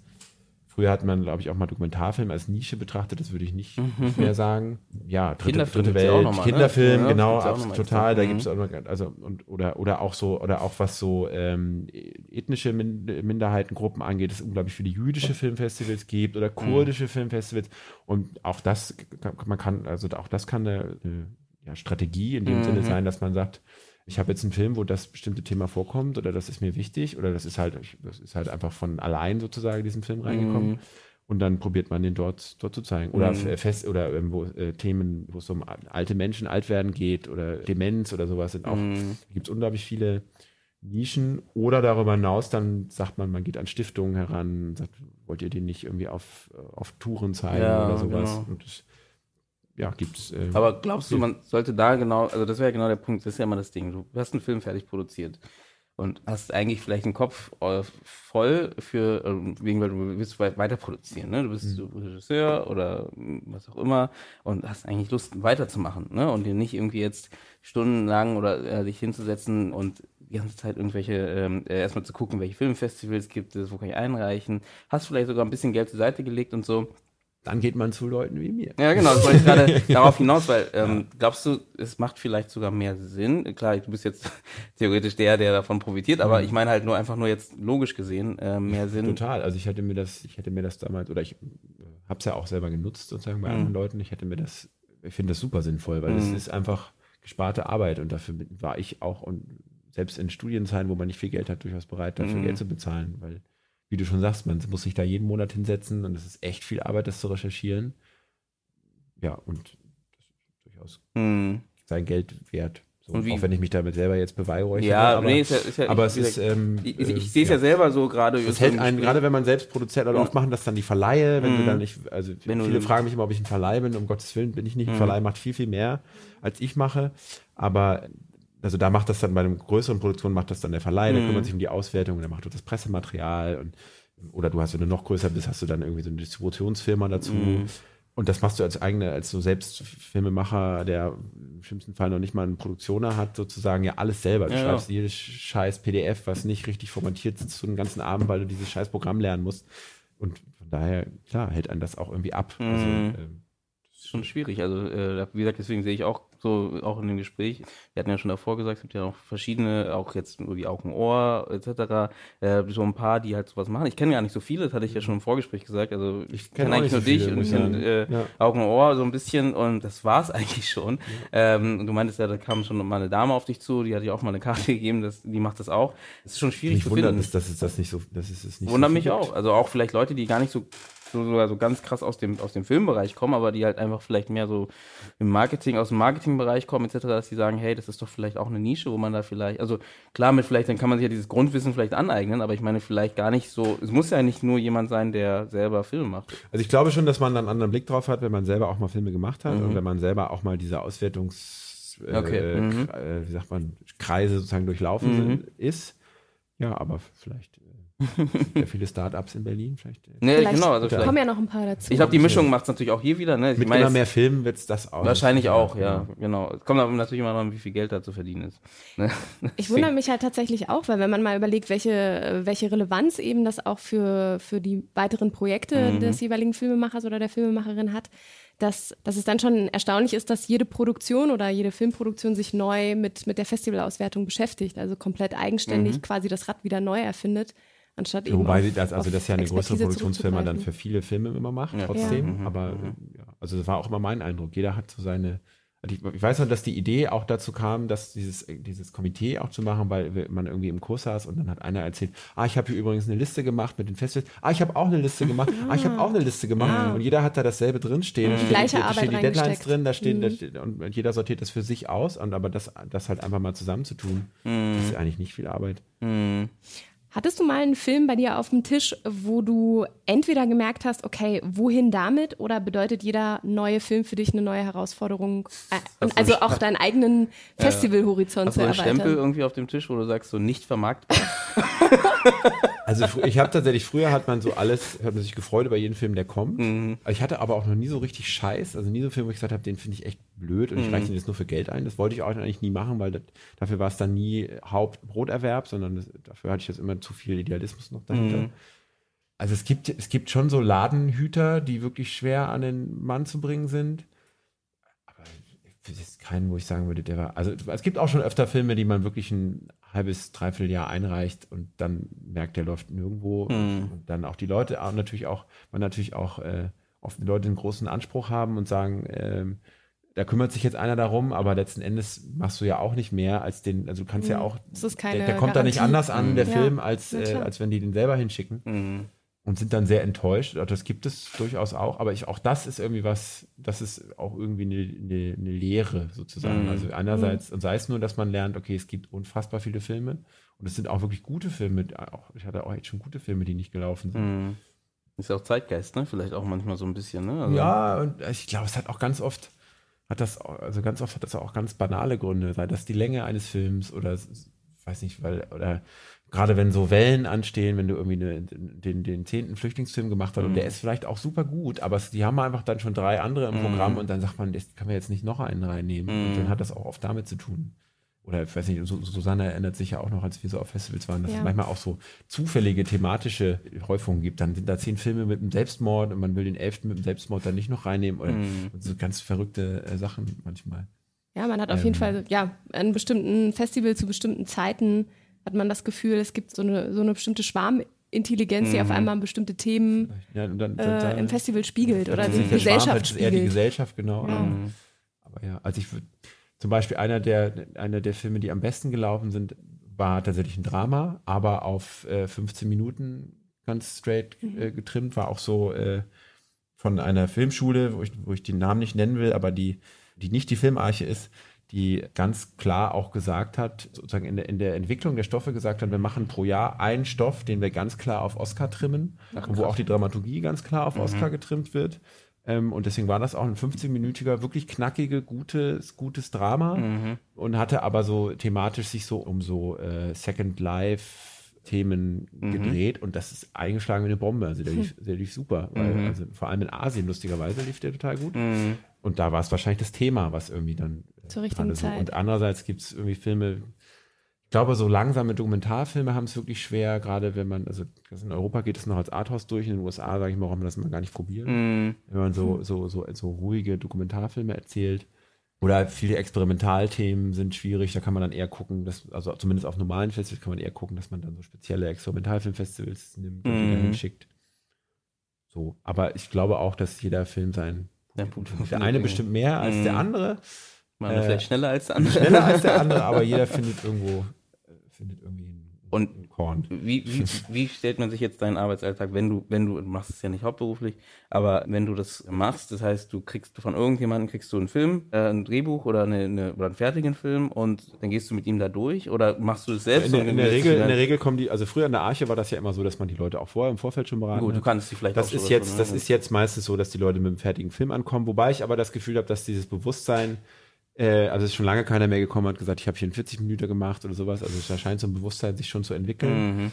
Mhm. Und dann schaut man sich den Film erstmal an und dann hat man meistens, also in, in der Regel haben die Leute schon ein ganz gutes Gefühl dafür. Mhm. Ähm, das ist immer ganz gut. Also schwierig ist, wenn Leute total überzeugt sind von dem Projekt und man guckt sich das an, denkt, ah, schwierig. Und dann möchte der, also ich hatte mal äh, jemanden, der der, der extrem überzeugt war von seinem Projekt und der Film war okay mhm. und wollte aber unbedingt, dass der sollte unbedingt auf dem Oscar, auf dem Oscar-Festival laufen. Und ich hätte da eher abgeraten und gesagt, komm, das Ganze, das ist ja auch unglaublich teuer, wenn mhm. du diese ganzen Oscar-nominierenden mhm. Festivals beschickst, weil das überwiegend in Amerika, die sind, die so 50 ja. Dollar kosten. Mhm. Hätte er gesagt, nimm das Geld und mach ein paar andere schöne mhm. Einreichungen damit. Wollte aber gerne, Kunde ist König, dann macht man mhm. das. Aber in der Regel sind die Leute eigentlich ganz ähm, haben eine ganz gute Einschätzung dessen, mhm. was sie da gemacht haben. Und dann schaut man sich den Film an und überlegt sich mit den Leuten oder spricht auch mit den Leuten so, was ist dein Ziel? Möchtest du das irgendwie auf ein, auf ein Riesenfestival laufen lassen? Hast, bist du bereit, ein Jahr lang zu warten vielleicht, bis mhm. der die krasse Premiere hat? Oder willst du einfach schnell mal ausprobieren? Also auch wenn das so Erstjahresübungsfilme sind, dann Festival macht das keinen, Kontakte. Ja, oder überhaupt mal gucken, wie so ein Festival, genau, wie so ein Festival funktioniert, mhm. was machen denn andere Leute. Und einer der großen Vorteile an einem Festival da zu laufen, ist ja auch einfach, dass man eine Akkreditierung bekommt und mhm. hinfahren kann und manchmal einen Übernachtungsplatz bekommt mhm. und sowas. Das ist ja schon total viel. Und da macht es dann mehr Sinn, einfach zu sagen, komm, wir schicken mal, wir suchen uns gleich die Festivals in der zweiten Reihe raus. Wenn da ein cooles bei rauskommt, Premiere ist gut. Wenn nicht, ist auch nicht so schlimm. Mhm. Wir machen einfach, versuchen einfach ein bisschen und genau, und dann ein großer Teil ist immer auch die, da können wir auch gerne noch drüber reden, die Materialien vorzubereiten mit den Leuten, also zu gucken, ähm, die Leute schicken dir, nee, das meine ich gar nicht, sondern so Sachen wie, eine, dann lässt sich dann eine Synopsis schicken okay. oder einen mhm. Biografietext mhm. oder oder also Fotos ja vom Film, welches Still sucht man aus? Präsent, also gerade, weil du, du hast einen Katalog mit, mit mhm. irgendwie 100 Seiten und da drin sind 200 Filme und mhm. du guckst dir, was du dir merkst, ist das eine Foto, vielleicht noch mhm. der Titel, aber mehr auch nicht. Mhm. Und da muss der Text sitzen, finde mhm. ich, oder man kann da viel Interesse mit wecken oder nicht. Und es muss ein gutes Foto dabei sein und dann so Sachen wie, oder auch eine Biografie, dass man da nicht irgendwie sein ganzes Leben reinschreibt, ja. sondern ja. wirklich nur die relevanten Dinge mhm. oder so, und das, das geht man dann meistens durch, dass man nochmal an den, an den Texten feilt mm. oder mhm. sowas. Und, ja, Hier darf ich ja sagen, ich glaube, ich lese nie Synopsen in Katalogen. Doch, ich schon. Ja? Doch, total. Viel. Ich habe immer Angst, mir wird dann der das Film genommen. Ja. ja. Auch eine, das, ja, die Qualität einer guten Synopsis. Ja. Lust machen auf einen Film. Es ist schon so oft passiert, dass ich dann dachte so, oh, ich glaube, hier wird mir gerade der ganze Film erzählt, der zehn Minuten geht. Ja, ja. ja, ja. Aber zurück zu und dann, diesem, Genau, ja. und dann hm? setzt man sich einmal im Monat hin und geht, also es ist äh, keine große Zauberei dabei, guckt sich an, was sind gerade die aktuellen Festivals mhm. und dann eben durchzugucken, was aus dem eigenen Erfahrungshorizont heraus ist jetzt ein gutes und was ist eher so ein Eins fürs zweite Jahr, mhm. was ist ein B, C, D, E, wie viel Buchstaben man da auch vergeben mhm. Festival mhm. und welches sollte man dieses Jahr und welches nächstes Jahr beschicken. Und dann mhm. ist es einfach auch viel äh, warten. Computerarbeit. Und warten, ja, und ne? also, früher war es viel DVDs brennen ja. und äh, Tüten zukleben und heute ist es viel am Rechner sitzen. Und E-Mails schreiben. Und ich, bevor du deine Frage stellst, mhm. ähm, wie funktioniert das mit dem mit der Bezahlung? Also ich muss jetzt keine Zahlen nennen. Meine Frage ist auch in dem Fall, wie funktioniert das? Weil du kannst ja theoretisch an einem Film eine Woche äh, sitzen und es passiert sofort was. Du könntest theoretisch auch zwei Jahre dran sitzen und es passiert was. Zahle ich dir so, hier ist ein Betrag und äh, mach so lange wie du kannst daran oder wie funktioniert das? Verstehe nee, so, ich mache das, ich mach das nicht mit Pauschalen, sondern ich mache das nach Einreichung. Mhm.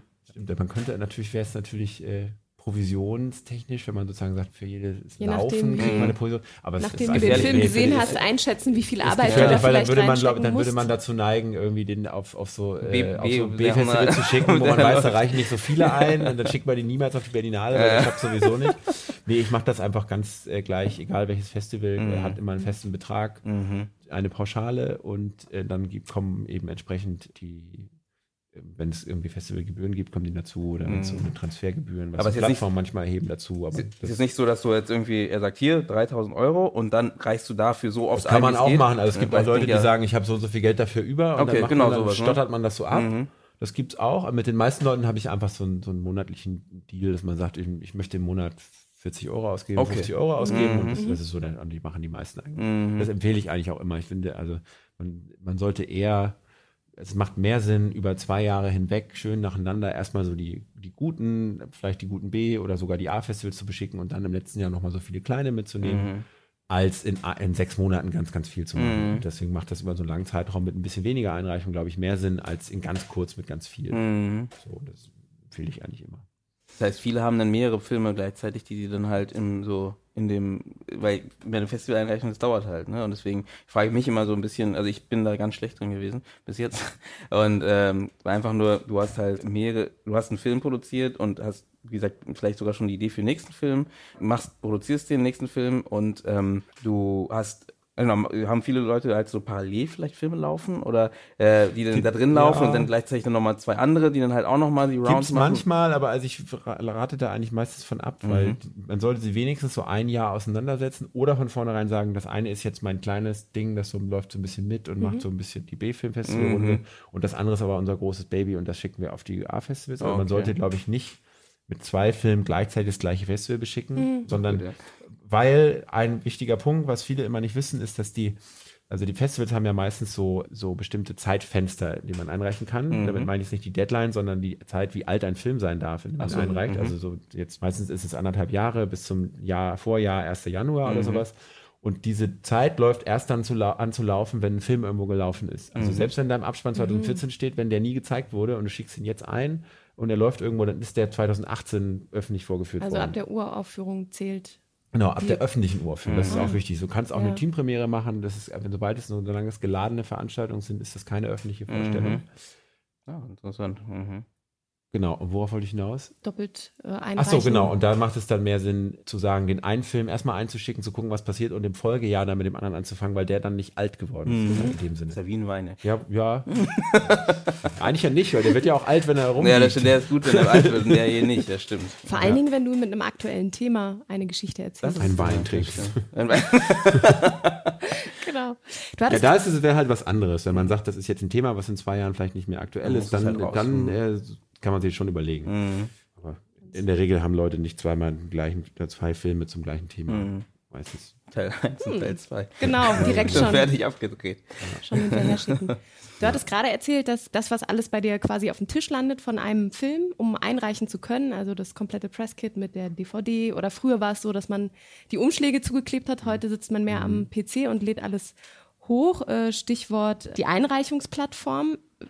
Ja. Ist das komplett nur noch digital? Ist das ein Trend? Ähm, was hast du da für Erfahrungen mitgemacht? Also die Erfahrung ist, also ich habe vor fünf Jahren habe ich damit angefangen, dann habe ich immer noch jeden Monat so zwei große Tüten an äh, Umschlägen zur Post geschleppt. Wo was genau drin ist? Also ja, wo, DVD wo dann, wo dann eine DVD drin war und meistens noch so ein Blatt dazu mit den ganzen Pressematerial. Info. Ja, einfach, ich mache meistens ein sehr simples Presskit, einfach, wo Mhm. ganz, ganz nüchtern ein paar Bilder drauf sind und irgendwie ein paar Texte drauf sind, mehr nicht. Und das ist kommt, das gibt's überhaupt nicht mehr. Also innerhalb von Mhm. Drei Jahren würde ich sagen, ist das komplett eingegangen, was auch gut ist, weil es also allein schon aus Umweltgründen irgendwie unglaublich viel Plastik spart und unglaublich viel Porto spart auch Mhm. man hat, also man, es gab immer, früher gab es immer nur Without a Box und dann so vor vier, fünf Jahren sind auf einmal die ganzen äh, anderen Plattformen aus dem Boden geschossen, wo es auch mittlerweile zehn Stück gibt. Was ein bisschen die Idee dieser Plattform, die ja ist, es sollen alle Festivals auf einer Plattform oder viele sein, ein bisschen untergräbt, weil natürlich auf jeder Plattform andere Festivals sind. Und ich auch das Gefühl habe, dass diese Plattformen so langsam wieder weniger werden, weil ich glaube, für ein Festival ist es relativ teuer, das zu machen weil ja oft die Festivals, sowohl die Festivals als auch die, Ein die Macher dafür bezahlen. Und andererseits jeder kleine Pressepraktikant so ein Google-Formular äh, programmieren kann oder so ein kleines, äh, kleine Seite programmieren kann, sodass ein Festival sozusagen selbst die Einreichung arrangiert, weil so eine Plattform macht auch nichts anderes, als den Vimeo-Link oder den Link zu dem Video an dich weiterzuleiten Mhm. und ein paar Informationen weiterzuleiten. Von daher ist meine These immer, dass sich das mittelfristig, glaube ich, dieses Geschäftsmodell wieder weniger werden wird, weil es eben so viele von diesen Plattformen gibt und weil das Problem eben ist, dass von auf jeder immer nur 10% der Festivals sind. Also mir, mir begegnen, der große Platzhirsch ist im Moment ja Film Freeway, hat ja so ein bisschen Without a Box abgelöst. Und mir begegnen ganz oft Leute, die sagen, ja, ich eine Festivalauswertung brauche ich ja nicht mehr nochmal, weil ich habe meinen Film ja auf Film Freeway. Um sozusagen natürlich diese ganzen Plattformen immer den Eindruck erwecken, dass, dass Sie da alle bedienen. Festivals sind und dass alle, die Ah. da sind, auch unglaublich wichtig und groß sind. Ja. Aber natürlich müssen sie das tun, weil das das natürlich das Geschäftsmodell ist. Mhm. Und das ist nicht so. Also es, ich würde behaupten, würde mal schätzen, dass so Ich sehe das immer ganz gut, wenn ich sozusagen immer, wenn ich, wenn ich über eine Plattform einreiche, kostet das ja eine kleine Gebühr und die stelle ich mhm. den Leuten dann auch immer in Rechnung, weil ich sie ja auch bezahlen muss. Ähm, und da kann man eigentlich an den Abrechnungen immer ganz gut sehen, wie oft diese Gebühren in Frage kommen, sozusagen. Oder äh, in Rechnung gestellt werden. Und das sind, würde ich sagen, so 30 Prozent, 25 Prozent hm. aller Einreichungen, die man macht gehen über solche Plattformen und das verteilt sich dann auf fünf, sechs, sieben verschiedene Plattformen. Die, der Rest analog. geht eigentlich, nee, nee, nee, der Rest geht über äh, sozusagen eigene Seiten von den Festivals, ah, wo man eben nicht okay. über so einen Sammeldienst ja. wie Film Freeway oder so geht, die dann irgendwie 20.000 Festivals Sondern die haben halt haben. einfach ihre eigene Einreichungsplattform. Genau, und deswegen mhm. meine ich, das sind dann ganz oft ganz simple Google Docs oder ja, sowas. Ja. Natürlich ist es bequem als Filmemacher, diese ganzen Film-Freeway-Dinger zu beschicken. Natürlich kommt aber auch dabei raus, dass deswegen diese Festivals eine Million Filme bekommen. Ja. Mhm. Viel mehr als das kleine äh, Pups-Festival auf Sizilien, das mit einem Google-Dokument. Äh, mhm. Übrigens können die mhm. Italiener ganz schlecht äh, programmieren. Kleiner Flame am Rande. das nicht so gut. Ähm, ja, genau, also das sozusagen zu diesen, zu diesen Plattformen. Ich glaube, dass sich das mittelfristig, das wird es immer geben, ähm, weil das natürlich auch, das ist ja sowas ähnliches, was ich mache, nur mit viel kleineren Zahl an Festivals. Mhm. Ich bezahle denen einmal 500 Dollar und dann reichen die für mich immer ein. Mhm. Aber man muss sich immer bewusst sein, dass man dadurch nur einen ganz kleinen Teil der Festivallandschaft mit beschickt. Ja. So. Ist ja auch eine Automatisierung wahrscheinlich. Genau. Ne? Das macht es auch wahrscheinlich auch nicht besser, weil man halt ja. Das macht es macht, macht nichts persönlich. Genau. Das macht es nicht persönlicher, also wie der Film bei einem Festival landet, genau. Führst du Filme, die du auch kriegst, die du einreichen musst bei, bei Festivals, auch bei den Festivalleitern, die du vielleicht irgendwann mal kennengelernt hast, mal auch direkt vor oder so? Nicht wirklich. Also das, da, dafür bin ich, glaube ich, zu klein als. Agentur. Ich weiß, dass das große, namhafte Berliner Agenturen äh, da machen können, mhm. weil sie einfach da mehr Personal haben. Mhm. Ähm, und auch, also was ich auch als Einzelner nicht anbieten kann, sind so, so Gebührenreduzierungen, wenn du da diese Waivers, die du bekommst, wenn mhm. du sagst, ich reiche jetzt bei euch 50 Filme ein, dann kriegst du natürlich wesentlich günstigere Gebühren. Mhm. Das ist mhm. bei mir meistens nicht so. Mhm. Hat aber, glaube ich, den Vorteil, dass von mir dann auch nicht 50 Filme bei diesem ja. Festival ja, sind, die man dann anders guckt, glaube ich. Mhm. Na gut, stimmt. Definitiv. So. Genau. Also ich habe, nee, das mache ich tatsächlich nicht. Und das wäre was, wo ich sagen würde, das würde ein Verleih zum Beispiel tun, mhm. der richtig, der wirklich komplett nur dafür da ist, dann nur in Anführungszeichen dafür da ist, deinen Film zu vermarkten. Mhm. Und der dann auch wirklich persönlich die Initiative. So, na klar hat man so mal seine Festivals, die man dann schon kennt, wo man dann eine persönliche Mail schreibt, hier, ich habe wieder ein paar neue für mhm. euch. Aber äh, dass man da wirklich, dass, also dass man wirklich aktiv da sozusagen mit eintritt, das wäre dann eher ja, schon eine Verleiharbeit. Okay, okay. Ja. Ja, interessant. Ich habe gerade nachgedacht. Ich war jetzt so gerade bei Festivalluft schnuppern und. Wie ist denn die Luft bei Festivals? Ja, oh, schlecht. naja, also die Luft an sich, die Luft an sich ist schlecht, weil es doch sehr stickig ist, mhm. aber es ist doch sehr schön. Macht ja Spaß. Das ist ja das Schöne daran. Das ist ja, ich meine, wir haben ja auch das Glück, in einer Branche zu, in einer Branche zu arbeiten. Wo es sowas gibt. Die, äh, naja, aber die aber auch in der Regel im Winter, wo einfach nicht viel gearbeitet wird ähm, und man dann auch Zeit hat dafür. Also es ist ja nicht umsonst liegen die meisten Festivals im Winter, mm. weil man da einfach nicht viel drehen kann. Mm. So. Ja, wir haben ähm, halt nicht so viele Festivals, die im Sonnenschein stattfinden. Nee, natürlich nicht. Also es mhm. gibt, ich glaube, es gibt das Filmfest München, ist mhm. ja immer im Hochsommer, ja. komischerweise. Jetzt erst vorbei. Ja, ähm, aber ansonsten sind die allermeisten dann irgendwie im November, Januar, mhm. Februar, März, so, und dann kommt noch Cannes und dann ist eigentlich wieder vorbei, die ganze Saison. Stimmt, ja. Und von daher ist das eigentlich ja immer eine ganz, und das, das ist ja, also Festivalluft in dem Sinne auch schön, weil man dass man da ist, heißt ja, man hat irgendwie was hingekriegt. So, man hat was beendet. Und ein Film ist ja meistens auch etwas, wo man sehr lange daran gearbeitet hat. Mhm. Und jetzt, also es gibt ja, glaube ich, kaum ein, äh, ja, ein, eine Form, wo sich so viel Arbeit von so vielen Menschen in einem so kleinen Zeitraum bündelt. Mhm. Und äh, sich das dann anzugucken, ist schon, ist man, das ist man schon stolz. Das, stimmt, und das ist ja. schon, schon, cool. Und äh, man lernt halt, wie gesagt, viel. Das würde ich noch mit Festivalluft. Und das ist immer ein bisschen aufregend. Ja. Das, ich kann das immer sehr empfehlen. Aus würde, genannten Gründen. Würde auch jedem, der irgendwie einen Film gemacht hat und das wirklich bis zum Ende mhm. geschafft hat, das auf die Beine zu stellen, zu produzieren und letztendlich auch entweder äh, ja, jemanden zu finden, der sich mit Festivals auskennt, das einfach mitzunehmen, was dort eben an der Präsentation innerhalb des Publikums passiert, wo man ja. merkt, äh, das Publikum reagiert auf das, was man da lange, lange Zeit ja, irgendwie definitiv. geplant und, und durchgeführt hat. Ich meine, es fühlt sich ja super an, wenn du eine Komödie machst und ja. merkst, dass die lachen, wo, wo die lachen sollen. Das fühlt sich auch echt scheiße an, wenn, wenn, wenn mal, ja, klar. An ganz wenn, anderen oder, Stellen Oder wenn du, eine, wenn du ein Drama machst und die Leute lachen, lachen die ganze Zeit auch ziemlich beschissen. Dann hast du vielleicht gemerkt, dass äh, für dich ein anderes Genre, Genre, viel eher gemacht ist. Oder es war aus Versehen und äh, du ärgerst dich, weil äh, die lachen, weil die Dialoge so scheiße sind. Aber ja, genau. das, das ist natürlich doof.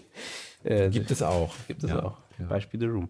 Ähm, Schön, also ich glaube, ähm, wir sind leider schon ähm, rum. Ich hätte noch 10.000 Sachen. Gut, vielleicht fünf Sachen. Aber ähm, ich weiß, ähm, jetzt glaub, auf, äh, akut habe ich, außer ihr habt gesagt, ihr habt gerade noch irgendwas, was ihr ganz schnell loswerden wollt. Ähm, bei, bei Nils einreichen, auf Festivals gehen, alle. Ich, ich wollte eine Sache noch erwähnen, weil ich die ganz, die ganz wichtig finde, weil ja. das ganz viele Leute nicht wissen und mich das auch in der Arche immer alle fragen und das ein großes Thema ist. Ähm, Was ist und Film? zwar ist, nee, nee, nee. warum ist mein Film nicht gut? nee, ist die Referenzpunkteförderung der FFA. Ja. Weil das äh, nochmal ein, also das erwähne ich auch immer als mhm. Grund, warum, also klar, äh, im Sinne von, mein Film soll mir helfen, den nächsten Film zu machen. Äh, ja, warum kann er das? Weil Reputation, weil Leute, mhm. weil Produzenten, keine Ahnung. Aber da geht es auch de facto einfach nochmal um Geld. Ja. Und das vielleicht nur ganz kurz umrissen, weil sich das jeder ergoogeln kann, ist ein Förderprogramm von der FFA. Und die FFA hat ja den Vorteil, dass sie nicht eine Länderförderung ist. Das heißt, ich muss auch nicht das Geld, was ich von der Förderung bekomme, in einem bestimmten Bundesland ausgeben, sondern ähm, eine, eine Bundesförderung ist.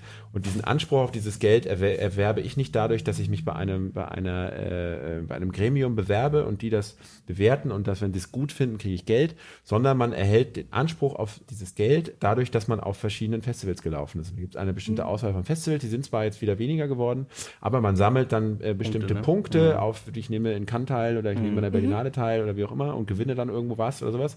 Ähm, und da sind auch durchaus kleinere Festivals dabei und sammelt dadurch Punkte und dann wird am Ende des Jahres so eine Ausschüttung gemacht. Und damit kann man, oder man kann das Geld nur beantragen, wenn man ein Folgeprojekt hat, aber man, man kriegt es. Mhm. So, es ist nicht, dann muss man nicht bangen, sondern man, man hat einen Anspruch darauf sozusagen. Mhm. Und das ist eine unglaublich gute Sache. Wenn man auf viel Festivals war, kann man da relativ schnell ein paar Punkte zusammensammeln mhm. und damit, also ich habe jetzt auch gerade einen Film in der Auswertung, den es eigentlich nur gibt, weil der davor mit dem Film auf sehr viel Festivals war und dann einfach diese Referenzpunkte zusammengesammelt mhm. hat und damit dann Geld für das nächste Projekt gesammelt hat. Ja, stimmt. Ich glaube, das ist auch wichtig für, weil du ja, gerade schon gesagt hast, das reicht ihre Filme ein. Ne? Ich glaube, äh, das ist genau, genau, der Punkt, ne? dass man da vielleicht. Gibt es eine Liste von den Festivals, wo man halt diese Punkte sammelt? Ja, die, die FFA hat, äh, das Seite heißt Referenzförderpunktesystem mhm. oder sowas. Also ein ganz Findet man auf der Seite knackiger der, Name, den sich jeder merken ja, kann. Genau. Ja, genau. Aber auch geht auf die Seite der FFA. Ganz unten. Ähm, da, da gibt es dieses, äh, dieses schöne äh, PDF, wo mhm. ich weiß, das sind vielleicht 30 Festivals mhm. oder sowas, die weltweit verteilt sind. Aber mhm. wie gesagt, da sind auch, ich glaube, sowas wie Regensburg oder sowas war da zumindest früher mal dabei. Mhm. Also es sind jetzt, das ist jetzt nicht nur Sundance und äh, Cannes. So. Mhm. Und auch vom Genre wieder in dem Fall. Äh, ich glaube, da sind zum Beispiel auch Animationsfilmfestivals dabei und Leipzig ist, glaube ich, auch dabei. Und also es gibt auch schon, äh, schon Genrefilmfestivals. Ich hätte jetzt so ein bisschen Angst, dass jetzt zum Beispiel da wieder die Science Fiction und da ein bisschen äh, hinten dran bleiben. Horrorsachen und so. Ja, du könntest recht haben. Schade, könntest recht Deswegen haben, haben wir nicht so viele Science Fiction. Nee, ist ja auch so, ne? Ja. Weil, Aber das Gute, ich meine, also gerade wenn man dann irgendwie das erste Projekt macht und dann in Deutschland ja irgendwie ganz viel so Flickenteppichförderung macht. Mhm. Das heißt, hier hat man 10.000 und da und 50.000 und da 20.000 und äh, muss das irgendwie, muss irgendwie aus ganz vielen Töpfen sich was zusammenstückeln mhm. und braucht noch seinen blöden Eigenanteil. Da kann so eine FFA-Förderung, weil man davor irgendwie mal so einen Kurzfilm gemacht hat, schon echt ganz gut sein. Mhm. So. Ähm, genau, das wollte ich noch kurz erwähnen, weil das. Das äh, stößt bei mir auch gerade noch ein. Nee, bitte. Es lohnt sich, das mal durchzulesen. Ja. Und ich glaube, ja, genau. Ich glaube, Kurzfilme bis 15 Minuten und Dokumentarfilme bis 45. Noch ein Grund mehr, sich zusammenzureißen mhm. mit den Längen. Mhm. Okay. Was das bei mir auch gerade noch angestoßen hat, generell, auch wenn man beim Festival selber keine Kontakte geknüpft hat und man hat nicht den Preis abgeräumt. Man kann immer noch saufen. ja, das auch. Aber worauf ich eigentlich hinaus wollte, da, da wirst du mir sicherlich auch äh, zustimmen, äh, wenn du in den verschiedenen Produktionen äh, tätig gewesen bist, was das bei verschiedensten Anlaufstellen ausmacht, ob man eben mit einem Film auf einem Festival gelaufen ist und, und eben nominiert wurde absolut, dadurch. Das meine ich ja die ganze ja. Zeit. Also Reputation ist absolut. Und wenn es die Schauspieleragentur ist, die, ähm, denen du das Drehbuch schickst ja. für. Und da sind wir wieder bei diesem Filtersystem. Die ja. Leute, du kannst noch so viele Filme gemacht haben. Ich habe ja ganz viele Filme gemacht. Ja. Das wird immer erstmal, ja, okay, cool, du hast besser als wenn du gar nichts gemacht hast, mhm. aber ähm, man guckt schon darauf, ah, ist der irgendwo gelaufen? So, nicht umsonst machen sich die Leute mal diese, diese Laurels äh, auf, die, auf die Poster rauf. Mhm. Noch ein Grund mehr, auf jeden Fall einreichen. Und wo könnte man, das ist jetzt äh, natürlich total Werbung, wo könnte man dich äh, direkt ja, erreichen, Nils? Ich googelt mich und äh, ruft Sag mich, doch nochmal in, in kompletter. Nilsstrüven.de. Es sieht aus wie eine Seite eines Filmemachers, ist es ja auch. Äh, ja. Und dann ruft er mich an und sagt: Hallo, ich habe den Podcast gehört und habe gehört, dass du ja, das kriegt, auch macht. Der kriegt ihr Rabatt Meldet von 10%. Euch. ja, das wäre cool. Da reden wir gleich noch drüber. Nein, Scherz. Nee, aber ähm, nee, das ist Nennen Sie das, das Codewort Podcast. Podcast. Ja. Äh, Gut, dann gebe ich rüber. nee, genau. Äh, das ist ja super. Ich, ich, möchte, ich möchte ja auch, dass die, die Person, die da ist, auch gerne Werbung ein bisschen macht für sich. Ja, die hat sich auch die Zeit genommen, hier uns äh, ein bisschen Einblick konnten. zu geben. Genau, definitiv. Ja. Und vielleicht ergibt sich dabei was. Ich meine, am Ende geht es ja nicht nur um Geld oder um Arbeit, sondern vielleicht auch einfach vielleicht auch noch Fragen oder, oder irgendein Thema. Oder es geht ja auch, also ich muss auch sagen, ganz äh, frei sozusagen geht es ja auch darum, irgendwie einen Film, den man cool findet, zu sagen, den soll mal jemand sehen. Ja. Also das war an der Arche auch einer der Hauptmotivationspunkte schon, dass man, da sind so viele geile Filme entstanden und dann und dann sind die Leute auch oft so ausgebrannt mm. danach. Sie machen so, die, gerade kriegen sie noch die Postproduktion hin und dann sind aber alle so durch mm. oder haben sich verstritten oder keine Ahnung. Und gerade dann muss man aber loslegen, sozusagen sich noch, noch, mal, noch ja. mal Arbeit rein investieren und dazu Leute zu unterstützen und dafür zu sorgen, dass coole Filme irgendwo laufen. Erst mit dem ähm. Publikum-Feedback wird ein Film komplett. Wofür macht man ihn denn sonst? Sonst ja. ist er gar nicht da. Das ist ein schöner Abschluss. Ja. Dann würde ich mich bedanken bei euch beiden, dass ihr euch die Zeit genommen habt, mitzureden. Genau, bei dir muss ich mich ja fast nicht mehr bedanken. Ich mache das ja schon ganz normal. Ja. du bist ja jetzt regelmäßig Sehr dabei. gerne. Ich, genau, ich habe ja schon vorher gesagt. Das heißt, äh, Susanne wird vielleicht auch mal selber im Podcast. Wir hören uns öfter. Ja, die Stimme Zusammen werdet ihr. Merkt ihr, hören wir hören uns. Wir hören uns öfter. Mit verschiedenen Gästen. Und verschiedenen Stimmlagen. Ähm, Nee, danke fürs Zuhören. Ich muss nochmal wie immer hinzufügen, bitte abonniert den Podcast oder geht auf Facebook, dann könnt ihr auch nochmal die Seite abonnieren und auf die Webseite in die filmtalk.de. Und genau, wenn ihr keinen iTunes habt, weil man muss nicht nur über iTunes hören, sondern man kann mit jeder Podcast-App den Podcast hören oder eben auf der Webseite. Ja, es geht wirklich mit jedem System. Eigentlich, Podcast kann man mit jedem System hören, weil es ist ein RSS-Feed und der geht eigentlich überall. Sogar mit. Eigentlich nur so eine billige MP3-Datei. Ja, genau, ja, eigentlich schon. Genau, ganz billig. Äh, eigentlich umsonst. äh, umsonst, aber nicht umsonst. Ja, stimmt. Kosten, Gratis, aber nicht umsonst. Kostenfrei. Nee, kostenfrei anzuhören. Und ähm, genau, bewertet den Podcast auch gerne, bei, wenn ihr iTunes oder wenn ihr Apple habt, bei iTunes, weil dann sehen es immer wieder mehr Leute und dann hören ihn auch wieder mehr Leute und ja, dann können wir da immer weiter produzieren und immer schönere und bessere. Das klingt ja wie eine Festivalaufwertung. Oder? Wie kann man mit oder? dem jetzigen Podcast den nächsten? ja, genau. Gibt es da auch ein Referenzprogramm oder so? Ja, vielleicht für erfolgreich Wir machen Podcast. Einen. Wir machen einen. Genau. Nee, dann beende ich den Podcast und bedanke mich und sage Ciao.